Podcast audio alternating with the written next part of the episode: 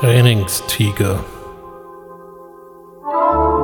Podcast zum Thema Coaching, Training, Weiterbildung.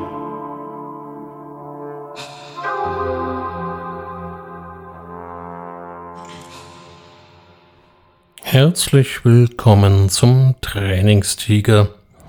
Und heute habe ich eine ziemlich große Zahl für Sie. 27 Milliarden Euro. Sie wissen vielleicht schon, dass ich mit diesen ganz großen Zahlen, so Milliarden, Billionen und alles, was so danach kommt, ja, manchmal so ein bisschen meine Probleme habe, zumindest wenn es um die Vorstellung geht. 27 Milliarden Euro.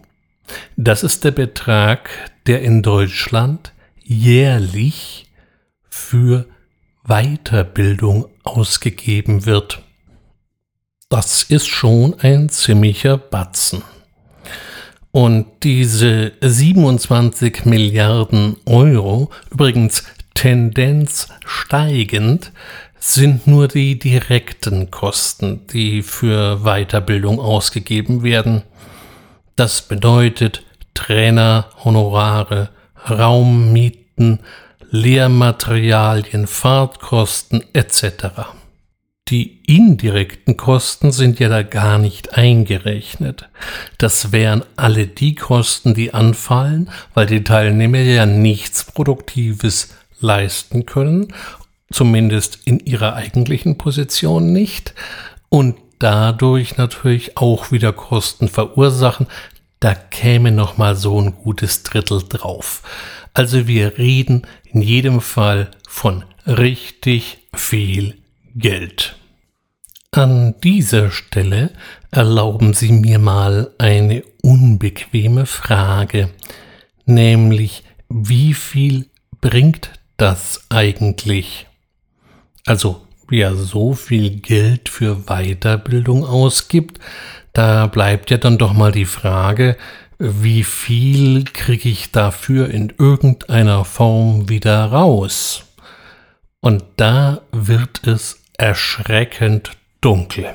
Je nachdem, welche Quelle Sie verwenden, liegen die sogenannten Transferraten, also das, was von einem Training im Alltag ankommt, was wirklich transferiert wird, der Rest, der bleibt irgendwo im Trainingsraum einsam und verlassen zurück. Diese Transferraten liegen bei 10 bis 30 Prozent. Jetzt sind Prozentzahlen ja immer so eine Sache, die klingen sehr vollmundig, sind aber häufig etwas spröde, also machen wir das Ganze doch mal an einem Beispiel fest. Stellen Sie sich vor, es gibt ein Training mit hm, zwölf Leuten. Das ist eine ganz annehmbare Gruppengröße. Da kann man vernünftig arbeiten, da kann man auch ordentliche Übungen machen ohne dass sich irgendwelche Leute anfangen zu langweilen, weil sie nicht oft genug drankommen oder dass sie völlig überfordert werden. Wenn wir jetzt diese Transferraten mal zur Anwendung bringen, würde das im Idealfall heißen, dass von den zwölf Leuten gerade einmal vier, 30 Prozent, überhaupt etwas mit nach Hause nehmen.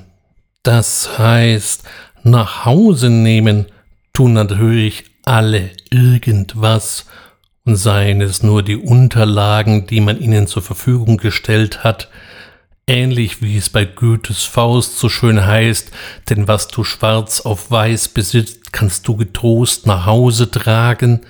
Das ist ein Lehrsatz für jedes Training, aber danach ja, dann passiert nicht mehr viel und da bleiben dann eben nur die vier, denen es gelingt, das Gelernte tatsächlich in ihren Alltag, in ihre Arbeitswelt einzubauen. Zwar gab es noch einen Bruchteil, der war auch ganz motiviert, aber der wurde dann von der operativen Hektik des Alltags überrollt. Nun könnte ich als Trainer ja sagen, naja gut, was geht mich das an?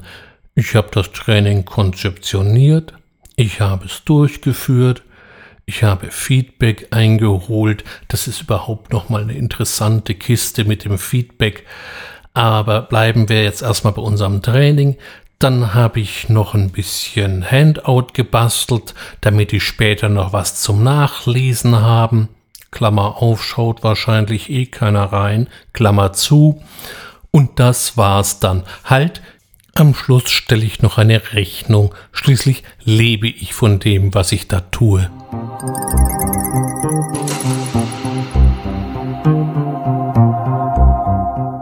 So einfach machen es sich zumindest relativ viele meiner Kollegen.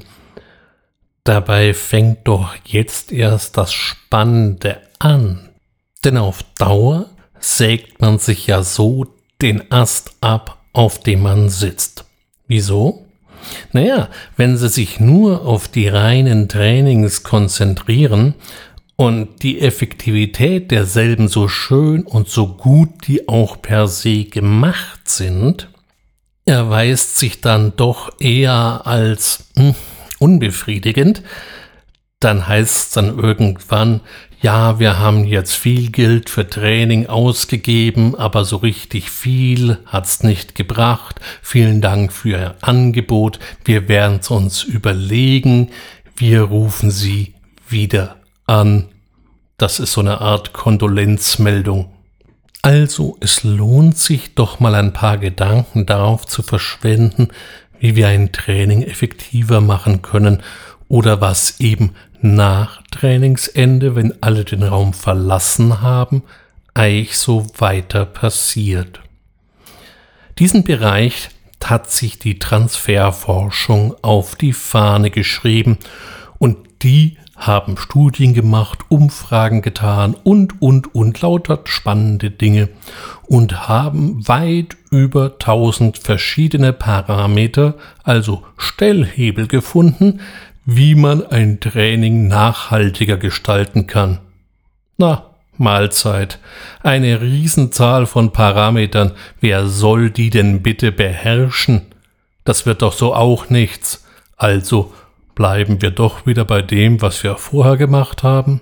So ähnlich handelten die Mammuts damals in Sibirien, als es plötzlich kalt wurde Sie wurden eingefroren, sehr zur Freude der Forscher von heutzutage, die sich an den eingefrorenen Mammuts natürlich gar nicht genug freuen können, aber das Mammut hatte natürlich nichts mehr davon und damit haben wir doch noch in dieser Folge ein prähistorisches Tier eingebaut. Ich hätte schon fast gedacht, ich komme ohne eins aus. Also einfach so hocken bleiben und sich denken, das wird schon, ist nicht zielführend.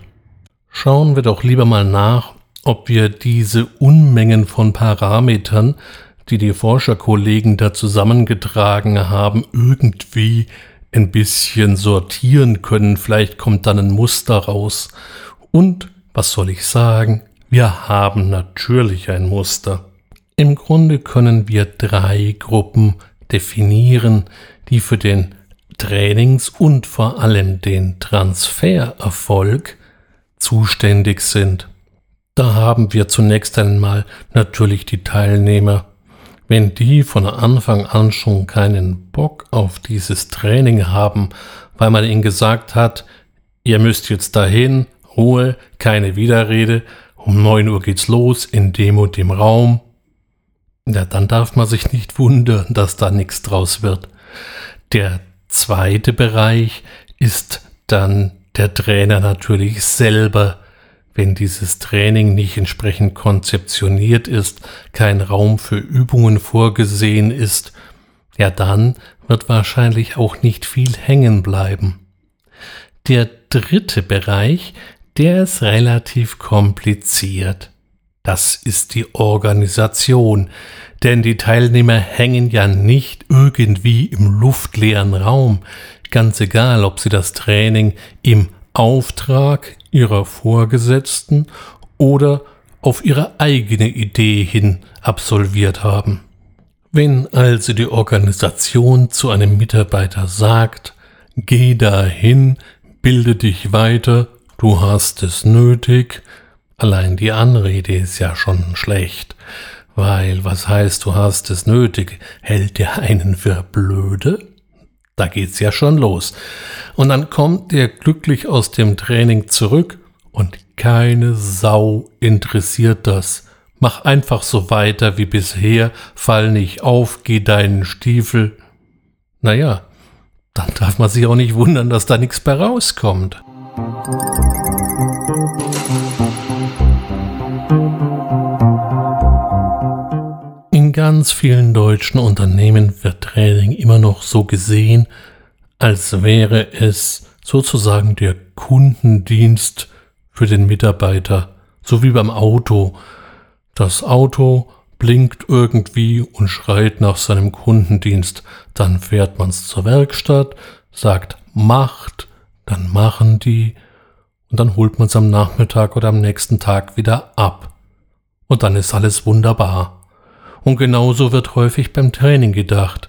Man schickt die Mitarbeiter zum Training, macht, und dann kommen die zurück, und dann ist alles wunderbar. Und irgendwann wundert man sich, dass da doch nichts Wirkliches passiert ist. Hier muss sich eine Erkenntnis noch ein bisschen durchsetzen. Jetzt könnte ich als Trainer darauf warten und auf meinem Stein sitzen und warten, dass sich die Erkenntnis durchsetzt, oder ich tue selber was dafür. Das heißt, die Konzeption muss bedeutend ausgeweitet werden. Wie lade ich zum Training ein? Das ist schon mal ein ganz wichtiger Punkt. Denn wenn ich Leute einlade, dann wollen die auch wissen, was sie da sollen oder was ihnen das Ganze bringen soll. Also zu sagen, so, ich bin hier der Chef und ihr geht jetzt dahin, ist nicht gerade motivierend. Da wäre es schon besser, man sagt denen, wir haben euch ein Training eingerichtet, damit ihr da und da besser werdet. Ihr seid gut, aber wir wollen, dass ihr besser werdet. Das ist schon mal ein wichtiger Punkt. Und der nächste ist natürlich danach. Was passiert danach? Hört man einfach so auf oder gibt man Unterstützung, wie jetzt derjenige mit dem Gelernten umgehen kann? Denn manchmal ist es ja auch so, dass was im Trainingsraum so ganz einfach und sonnenklar war, sieht in der harten Wirklichkeit dann irgendwie schwierig und irgendwie verzerrt aus. Ich habe lange Jahre Trainings für CRM-Systeme gegeben und kenne daher das Problem. Was im Trainingsraum einfach und völlig selbstverständlich war, macht plötzlich am heimischen Schreibtisch oder am Arbeitsplatz ein Riesenproblem. Manchmal ist es irgend so eine Kleinigkeit, so ein Optionshaken, irgend so eine Winzigkeit, an die man sich nicht mehr erinnern kann, aber IT-Systeme sind halt stur, die wollen jetzt ihren Haken haben, und wenn sie den nicht kriegen, dann machen Sie nicht weiter. Hier wäre es dann gut, wenn es da noch mal Unterstützung gäbe, dass man noch mal jemanden fragen kann, so nach dem Motto, bis dahin alles klar, aber jetzt? Und der hält einen dann bitte nicht für völlig bescheuert, sondern sagt, ja klar, das Prozess bitte nochmal erstens, zweitens, drittens. Das muss ja nicht bis in alle Ewigkeit andauern, sondern vielleicht nur die ersten 14 Tage, drei Wochen, bis sich eben alle an das System gewöhnt haben. Zumindest die allermeisten. Das ist natürlich jetzt hier in dieser Folge alles nur relativ skizzenhaft beleuchtet und liefert noch keine komplette Transferstrategie, die man jetzt quasi nur noch abschreiben müsste. Aber ein grundlegender Gedanke ist das, was es heute eigentlich ging. Nämlich Training alleine bewirkt noch nicht so fürchterlich viel. Es gibt ein davor und es gibt vor allem ein danach und es gibt verschiedene große Stellhebel, die den Erfolg oder eben auch den Misserfolg eines Trainings definieren. Das sind zum einen natürlich die Teilnehmer und das Training selber, aber eben auch die Organisation, in der das Ganze stattfindet. Und hier sind alle gefragt. Die Chefs, die Kollegen und der Teilnehmer, der sich in diesem System bewegt. Und es wäre wertvoll, dass es einen gibt, der sich da den Hut aufsetzt, dass das Training zum Erfolg wird, im Idealfall der Trainer selber, denn wenn so viele Leute in einem Prozess integriert sind, will es wieder keiner gewesen sein und jeder schiebt die Verantwortung auf den anderen. Also tapfere Trainer nach vorn und wie das dann so alles im Einzelnen geht, naja, das ist dann Stoff für weitere Folgen im Trainingstiger. Ich danke für heute, für die Aufmerksamkeit, wünsche Ihnen eine gute Zeit. Bis demnächst, Ihr Ulrich Wössner.